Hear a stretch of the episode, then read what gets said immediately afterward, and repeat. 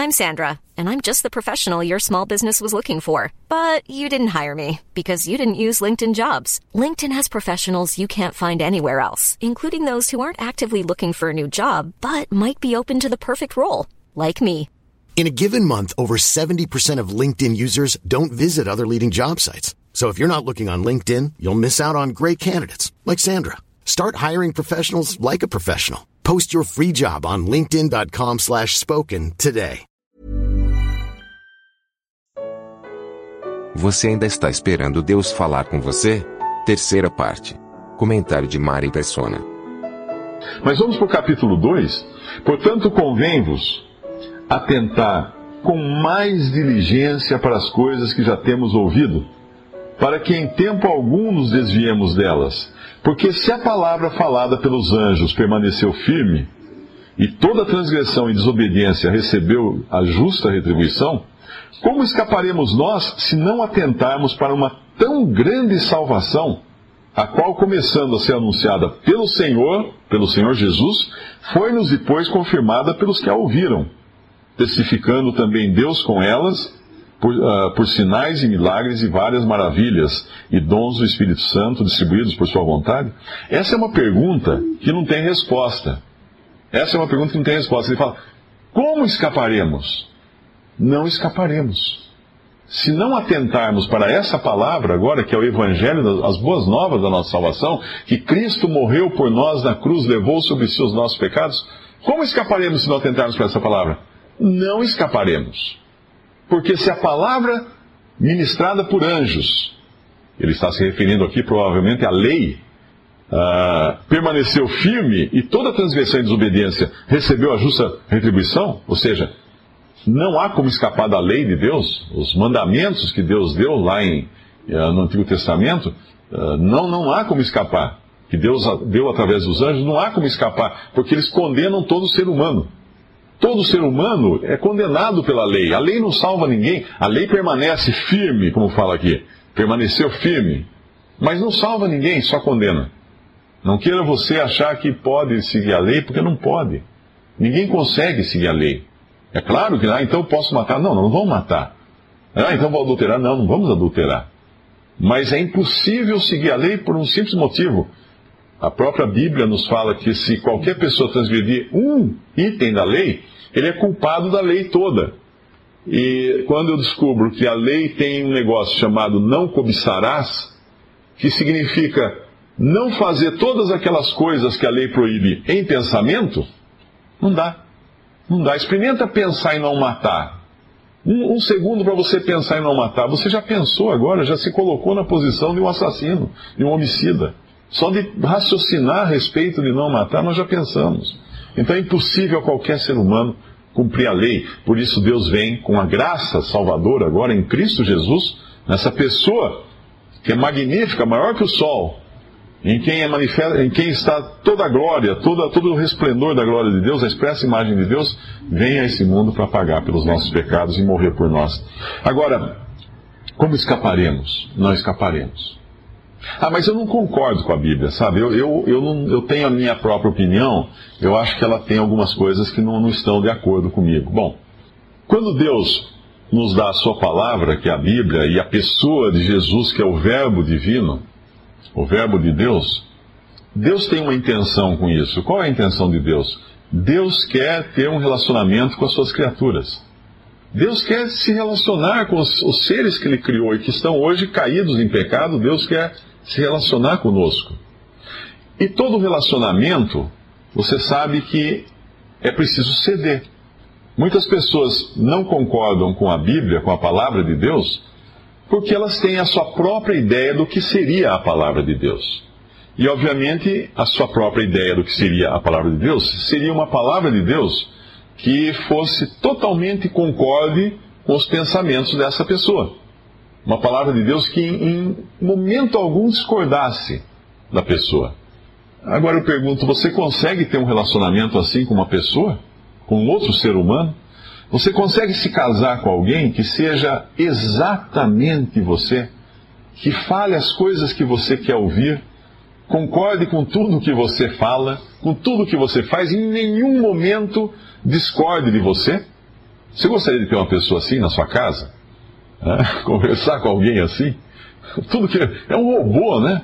Imagina ter um relacionamento. Não é um relacionamento. É um robô. Você fala, a pessoa assim, ah, concordo. Não, mas mudei de ideia. Ah, então concordo com você. Agora que você mudou de ideia, estou vendo também que essa sua nova ideia é melhor.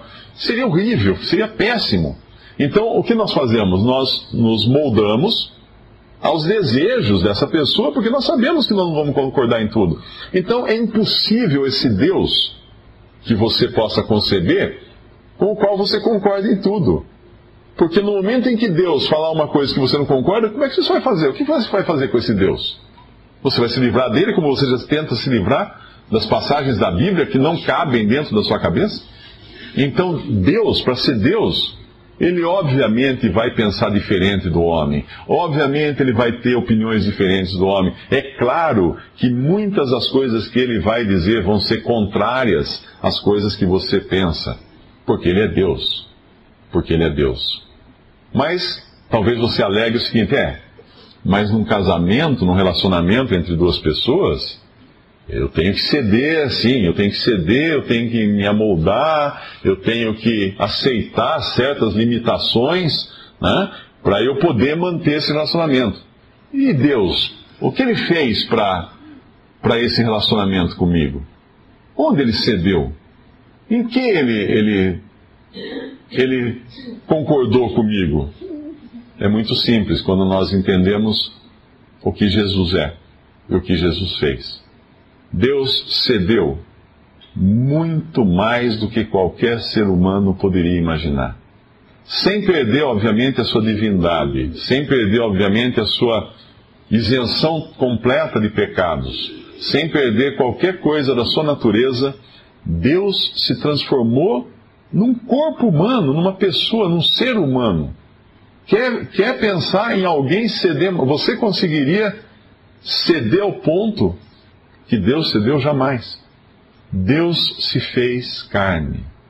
E em Filipenses fala que, sendo eh, em forma de Deus, não teve como usurpação ser igual a Deus, mas se humilhou, tomando a, a forma de servo e na forma de servo, ele vai se humilhando, se humilhando até a morte, e morte de cruz, a pior das situações possíveis.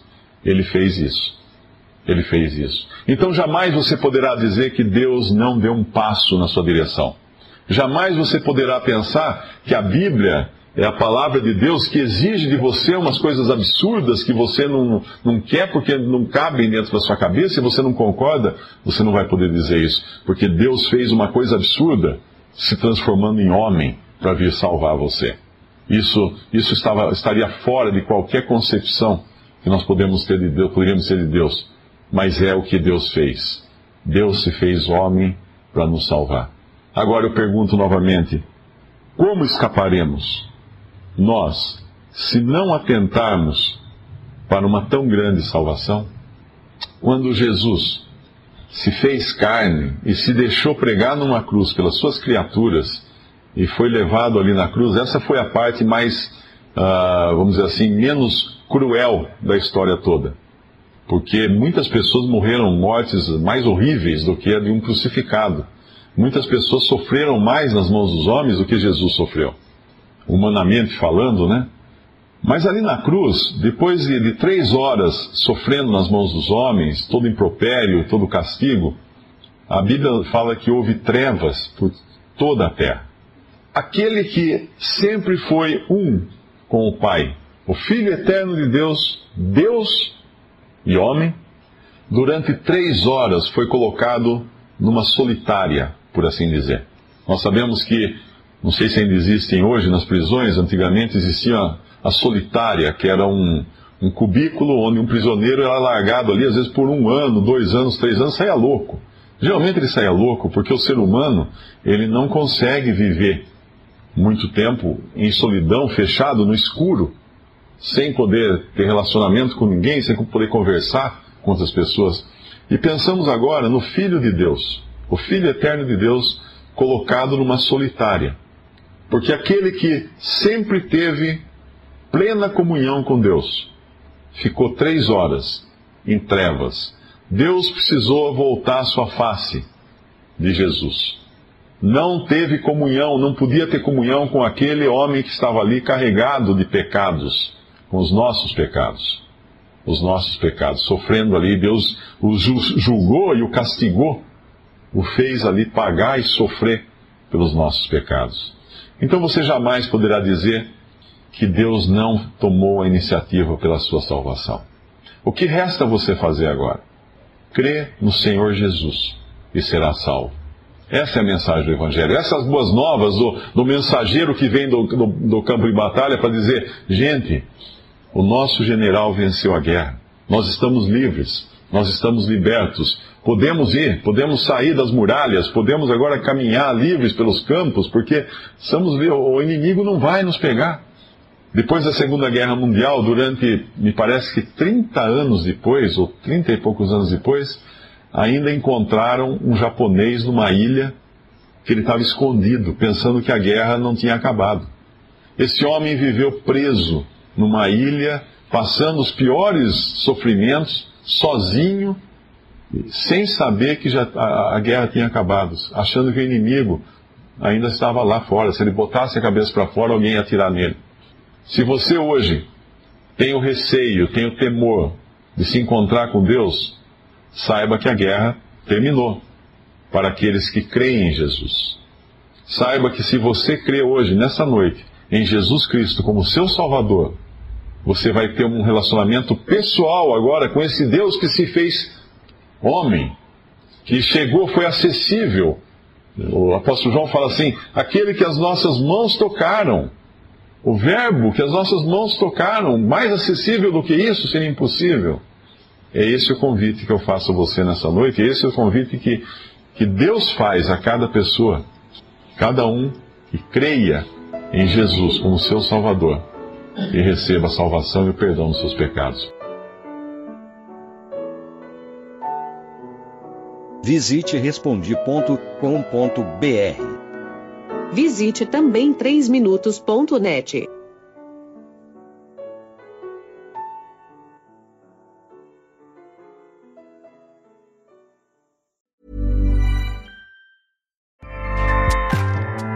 ACAST powers the world's best podcasts. Here's a show that we recommend.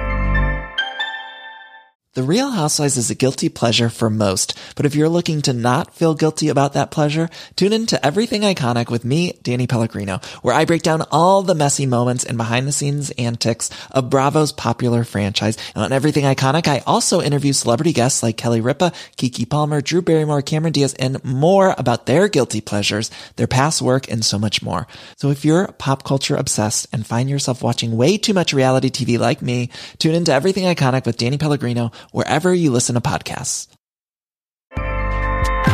ACAST helps creators launch, grow, and monetize their podcasts everywhere. ACAST.com.